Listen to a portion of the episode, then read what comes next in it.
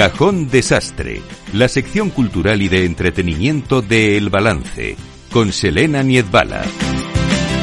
Selena Niezbala, buenas noches. Muy buenas noches, ¿Tú Federico. tienes coche? Pues mira, te iba a decir que sí, pero no, hace un poco más de un mes lo vendí. Yo tengo peor coche que mi vecino. Mm, fíjate, fíjate. Pues, eh, ¿Sabes qué? Haces muy bien Sí, y yo te voy a ¿por qué? explicar por qué. Porque ¿Por vamos qué? a hablar del concepto de libertad, fin- no de libertad, por favor. No, vale, no, no, no, no, no nos ponemos en plan ayusismo. No, en plan ayusismo No. en, en plan, eh, pues, eh, libertad financiera, porque Vale. mm, eh, resulta que... eh, Si pensamos que la tenemos, te digo yo que vamos muy mal. ¿Sabes que se mide en meses y en años? La libertad financiera. Bueno, hay que hacer un cálculo horroroso que nos lo va a explicar eh, mucho mejor ahora nuestro entrevistado eh, Luis Pita, pero desde luego que a veces asustaría darse cuenta de, pues, de esas expectativas que tenemos, ¿no? De que disfrutamos de cierta libertad eh, Y que no económica, por lo que... Nah, no, ¿Qué va? no, no, para para nada. Yo me pregunto qué quiere decir esto, que, de- que- eh, de- en, en fin, Pues mira, hoy vamos... esto del coche de- y el vecino. Pues es un consejo muy sabio y- ¿Sí? y, enseguida vamos a explicarles por qué. Pero además eh, vamos a aprender, yo creo que en esta época nos viene muy bien y bueno, para todo lo que nos queda eh, todavía por delante de año, de tiempos difíciles, ya lo Sí, sabemos sí, para sí, la economía, Ujú. pues eh, unos consejos, unos tips. Para saber manejar bien nuestro dinero y hacerlo con la. intentar al menos que sea con la más absoluta libertad. Eso es. Lo que podamos, lo que nos dejen. Vale, pues venga, escuchemos la entrevista.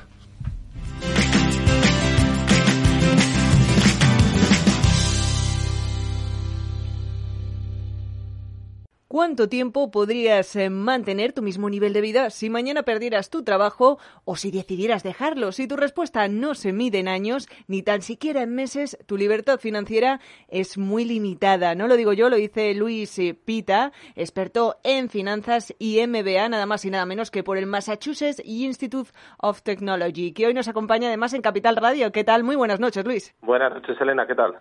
Bueno, pregunta del millón. ¿Cómo medimos nuestra libertad financiera? Porque yo me he quedado con la Pues, duda pues, ya. Fíjate, pues lo has dicho muy bien, se mide en meses o en años. Cuando, cuando yo digo que tengo una libertad financiera de 14 años, quiere decir que si hoy yo dejara mi trabajo, podría vivir eh, los próximos 14 años sin trabajar, manteniendo exactamente el mismo nivel de vida. O sea, mis hijos irían al mismo colegio, los jueves por la noche estaría con mi mujer a los mismos sitios, todo exactamente igual.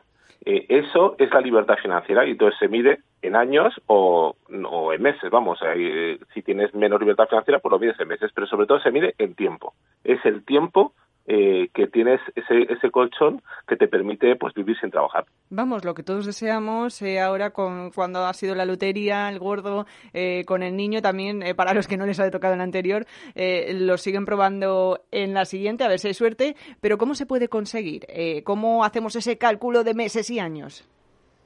Sí, pues fíjate, es muy sencillo.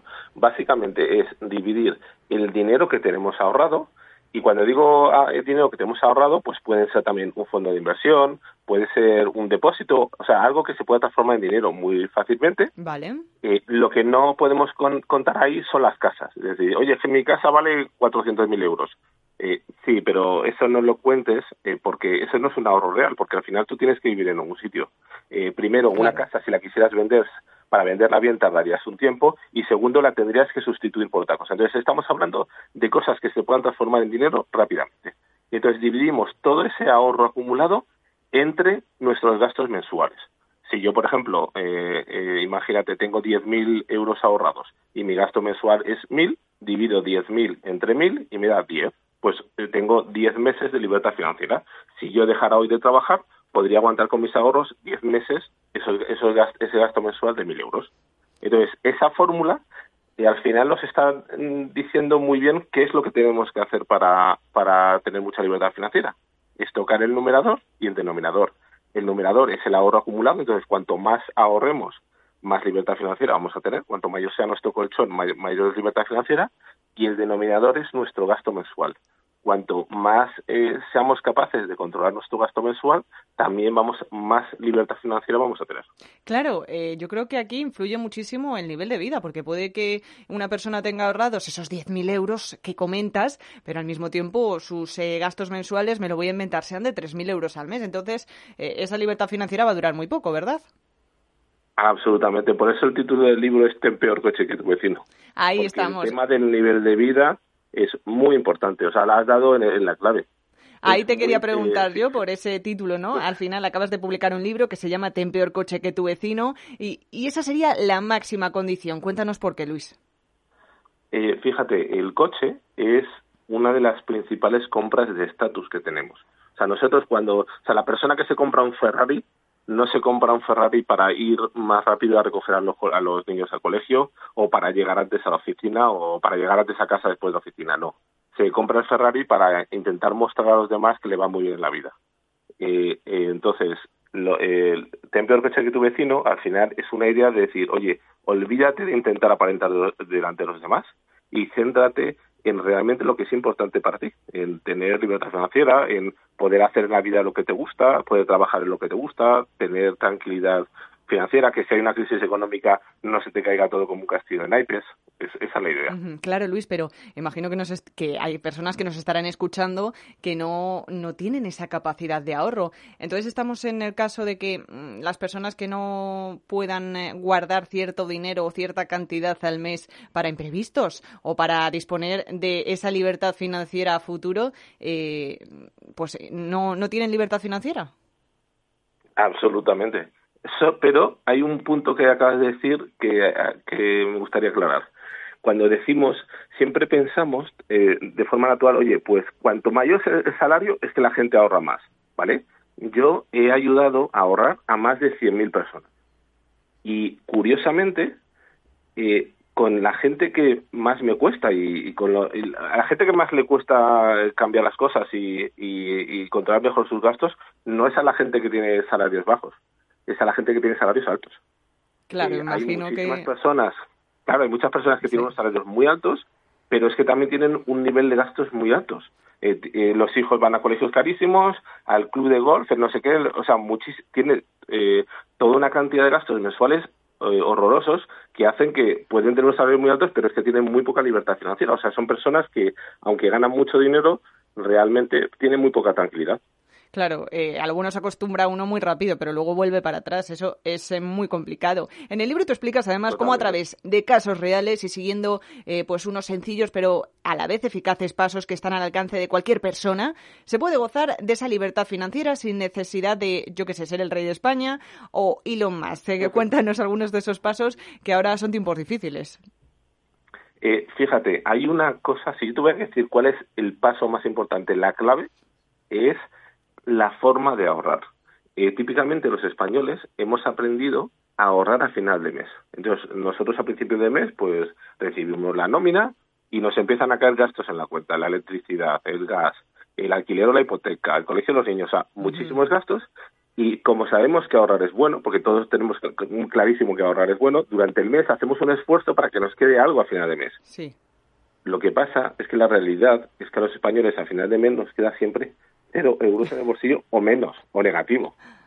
O sea, primer truco, ahorrar a principios de mes. Exactamente, es lo que yo llamo el preahorro.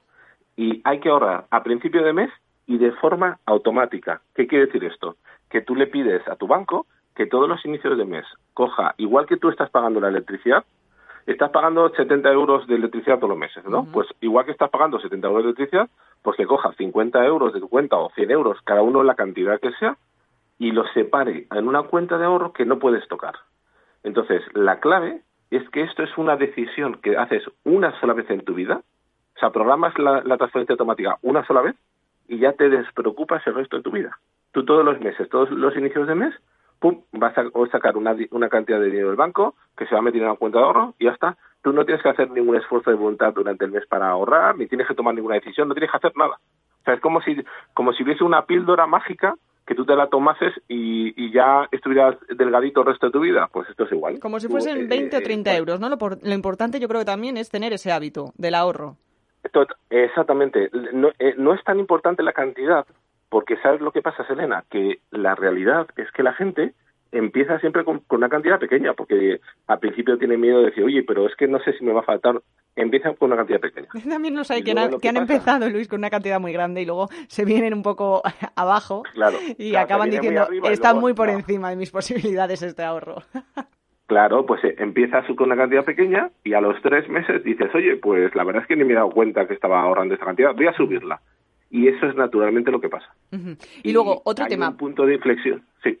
Eh, por ejemplo, de cara ahora a las fiestas, eh, que ya sabemos que, bueno, pues hay más gasto, las cenas, ¿cuánto dinero se dejan muchas veces los abuelos, las abuelas en preparar una cena que, vamos, que sea para, para el mejor de los anfitriones, como ni la Preisler, vamos? ¿Qué podemos hacer ahí para recortar un poquito de esos gastos? Mira, hay una cosa ahora en Navidades que es muy importante, que es, eh, nosotros todos hablamos luego de la, de la cuesta de enero, ¿no? Lo difícil que es la cuesta de enero, la razón por la que la cuesta de enero es muy difícil es porque típicamente más del 30% del gasto que hacemos en Navidades es a crédito.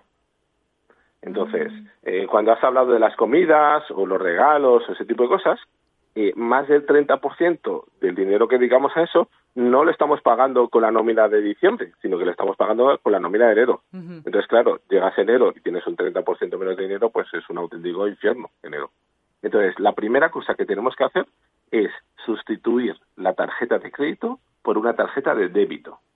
Eh, la tarjeta de débito funciona exactamente igual que una tarjeta de crédito, pero la diferencia es que el dinero que estamos tomando es de nuestra cuenta, no es pagando a crédito. Entonces, de forma natural, cuando las personas pagamos con una tarjeta de débito, controlamos mucho mejor el dinero. O sea, cuando compramos la, la cena de Navidad con una tarjeta de débito y no de crédito, elegimos mucho mejor qué es lo que vamos a poner en esa cena. Totalmente. Y hasta donde se llegue muchas veces. Es gasto muy natural. Y por favor, yo lanzo desde aquí también un mensaje eh, a las personas, sobre todo a las personas mayores. Esa llamada del banco que llega muchas veces, porque a mí me ha llegado ofreciendo tarjetas de crédito que la tienen gratis, dice sí, pero que no, por, eh, las carga el diablo, vamos. Eh, si no son necesarias, por favor, no, las acepten porque al final pues se acaba tirando uno de ellas y, luego no, no, se controlan muy bien en el momento de, de, rendir cuentas al siguiente mes.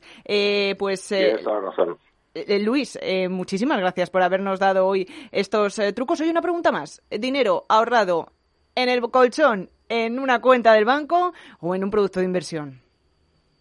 La, la, primera parte del dinero que ahorres, lo que se llama el colchón de emergencia, lo puedes tener en el banco sin ningún problema. Cuando ya empiezas a acumular una cantidad importante, ya entonces sí que tiene sentido la inversión, sobre todo en estos tiempos que hay una inflación alta, porque si no tu dinero pues este va perdiendo valor cada año. Pues ahí esos eh, consejos hoy de Luis Pita, autor de Ten peor coche que tu vecino. Muchísimas gracias. Oye, que pases felices fiestas y que te traigan muchas cosas los Reyes Magos, que esos no nos cobran. Un placer y feliz año a todos.